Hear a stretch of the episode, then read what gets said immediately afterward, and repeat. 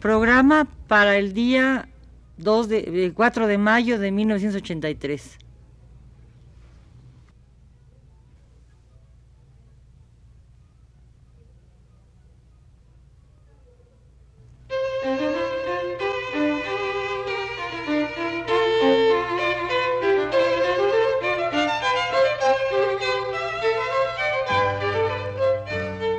Divergencias. Programa a cargo de Margot Glantz.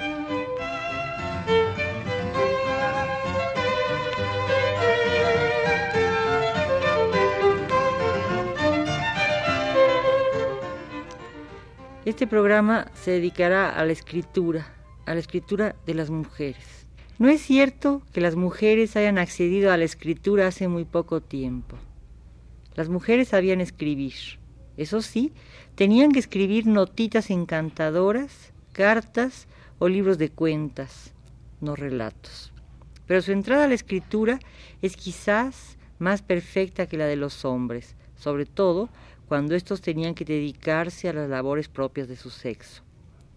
No es verdad que Lencho Cabello, el personaje que le da nombre a la novela mexicana Astucia de Luis G. Tiene que abandonar a su novia querida por el simple pero aparatoso hecho de que ésta aprende a escribir una caligrafía de señorita que no concierta con las desmañadas gracias y escrituras de un ranchero? ¿No es cierto que el encho se somete a las leyes del destino al entender que una buena caligrafía está en contra de un buen trabajo de campo?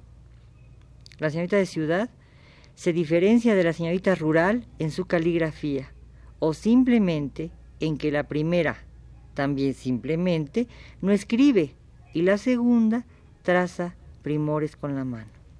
Recuerden ustedes los antiguos manuales de caligrafía, con las revesadas figuras que había que trazar y las violencias por las que uno pasaba para poner las letras en claro. Yo sí me acuerdo. Las generaciones actuales no, y se nota a las leguas. Salta a la vista su falta de escritura. Ahora las señoritas aprenden mecanografía, quizá, pero su escritura adolece de defectos graves.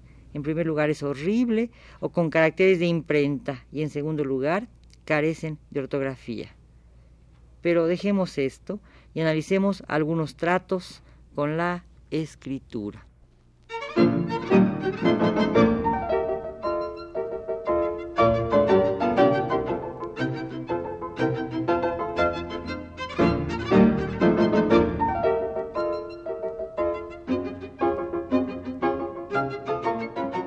No vayamos lejos.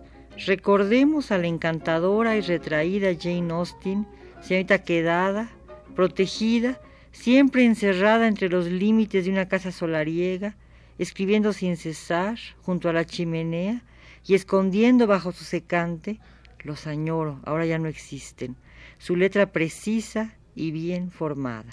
Por eso, no es extraño que sus heroínas escriban con perfección, no solo gramatical, sino con gran belleza. La vida de Jane Austen fue tranquila, sin sobresaltos, serena, pero sus obras revelan una mente de enorme vitalidad y ambición y una magnífica comprensión del ser humano. Nació en 1775 en un pueblecito inglés donde su padre era sacerdote. Ella escribía sin parar, en los momentos de ocio, en una familia de grandes lectores, sobre todo de novelas. Su paisaje fue campesino y sus modelos personajes pertenecientes a la nobleza menor, menor radicada en el campo, asistida en sus problemas, casi intrascendentes en apariencia, por eclesiásticos, algunos de los cuales eran tan frágiles y banales como el señor Elton, el vicario de Hartfield, en la novela Emma de esta escritora. Una de las primeras menciones a la escritura permite destacar el hecho de que una carta bien redactada y con caracteres hermosos bastaba para encadilar a cualquiera.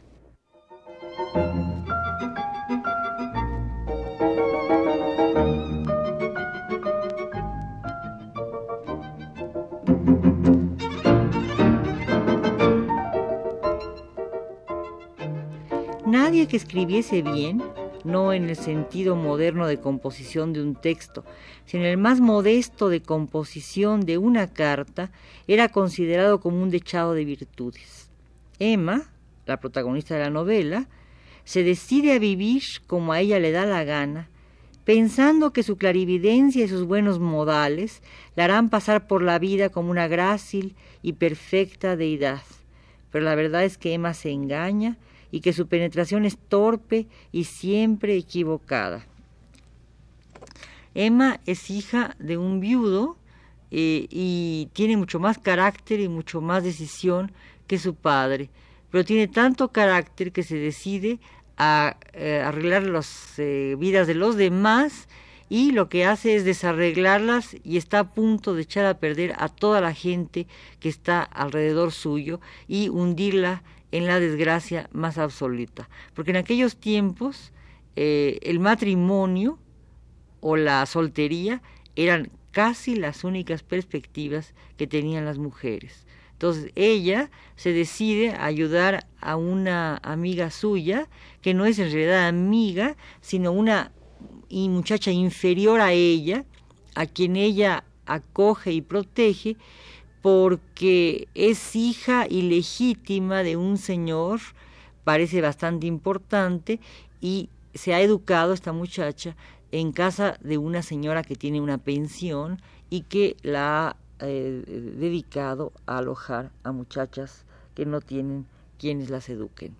Eh, yo, siempre pensaba que eh, el niño expósito era una cosa un tanto artificial, pero a medida que leo con más atención o releo con más atención las novelas del siglo XIX y en general las novelas de siglos anteriores al nuestro, encuentro que es completamente tradicional y común y corriente que haya niños expósitos.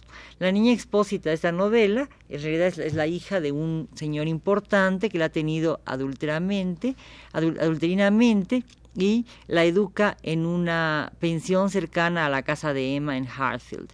Ella decide tomarla bajo su protección y decide casarla con el vicario de la aldea. Los más grandes enredos se suscitan por esta pasión ególatra que la hace sentirse superior a los demás y, lo que es peor, capaz de decidir sobre los destinos de los otros, especialmente, como decía yo, de los destinos de una joven huérfana o por lo menos adulterina que con 17 años, el pelo claro, ojos azules, regordeta y chaparrita, el tipo que ahora detestamos, queda bajo su protección.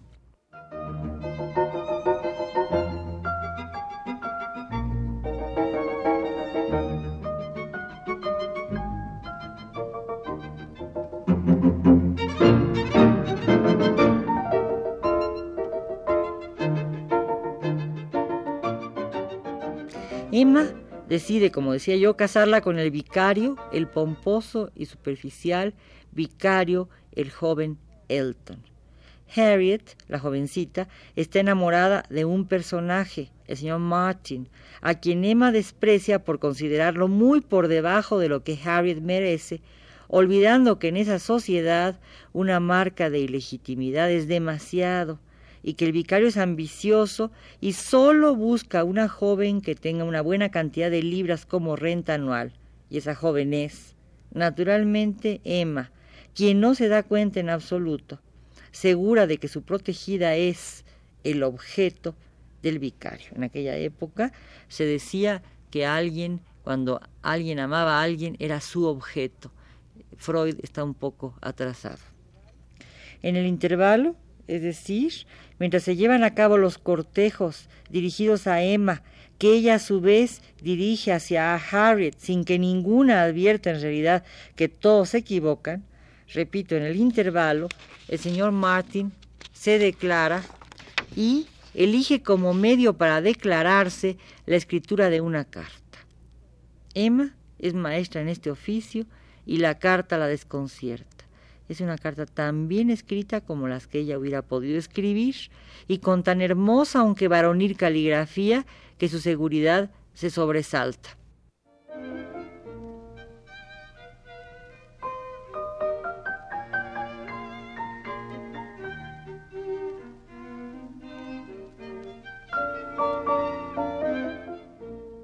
Una carta basta para definir a quien la escribe, pero Emma es caprichosa, casi hija única, niña rica, y ha decidido gobernar a su amiga, situada en un grado más abajo de la escala social, o quizá dos grados más abajo, porque ella no se considera digna de casarse con el vicario y desea que su amiga lo haga.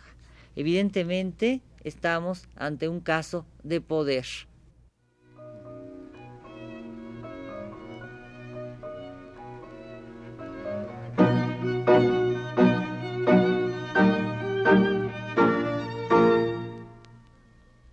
Por tanto, está quizás Harriet muy debajo. Para Emma, Harriet debe ascender y cualquier ascenso está marcado por un casamiento por encima de la propia situación y el señor Martin es para ella un advenedizo, un campesino vulgar, aunque su caligrafía lo coloque raramente entre los señores. Aquí se podría hacer un paralelo con la vida de Lencho Cabello, que es el protagonista, como decía yo al principio de esta plática, de Astucia de Luis G. Inclán. Eh, Lencho, como decía yo también al principio, es un personaje que tiene que ir a la escuela para cambiar de vida porque si no lo envían a la escuela se va a volver absolutamente cerril. Bueno, bueno, aquí voy a dejar el programa y continuaré la próxima eh, semana. Muchas gracias.